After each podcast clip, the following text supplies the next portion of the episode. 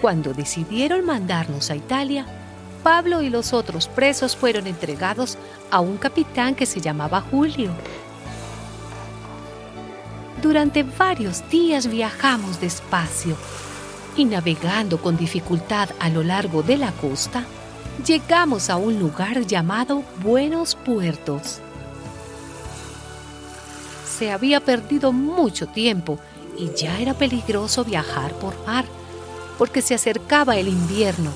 Por eso Pablo les aconsejó, Señores, veo que este viaje va a ser muy peligroso y que vamos a perder tanto el barco como su carga y que hasta podemos perder la vida. Pero el capitán de los soldados hizo más caso al dueño del barco y al capitán del mismo que a Pablo. Y como aquel puerto no era bueno para pasar el invierno, casi todos pensaron que sería mejor salir de allí e intentar llegar a Fenice, un puerto de Creta que mira al noroeste y al sudoeste y pasar allí el invierno.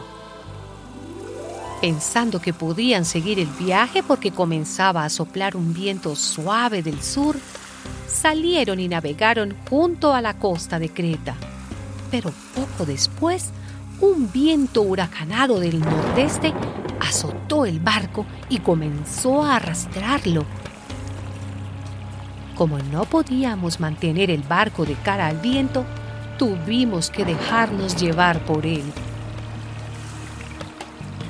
Una noche, cuando al cabo de dos semanas de viaje, nos encontrábamos en el mar Adriático, llevados de un lado a otro por el viento. A eso de la medianoche, los marineros se dieron cuenta de que estábamos llegando a tierra por miedo de chocar contra las rocas, echaron cuatro anclas por la parte de atrás del barco, mientras pedían a Dios que amaneciera.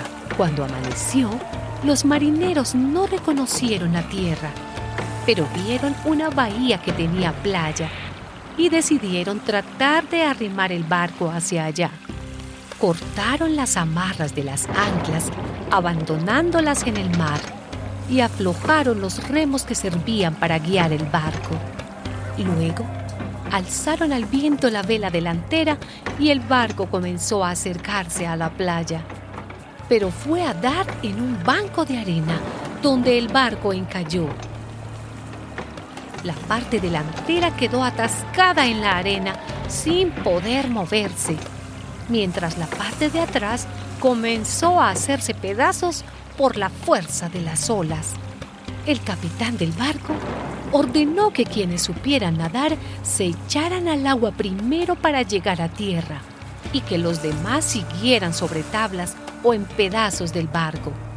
Así llegamos todos salvos a tierra.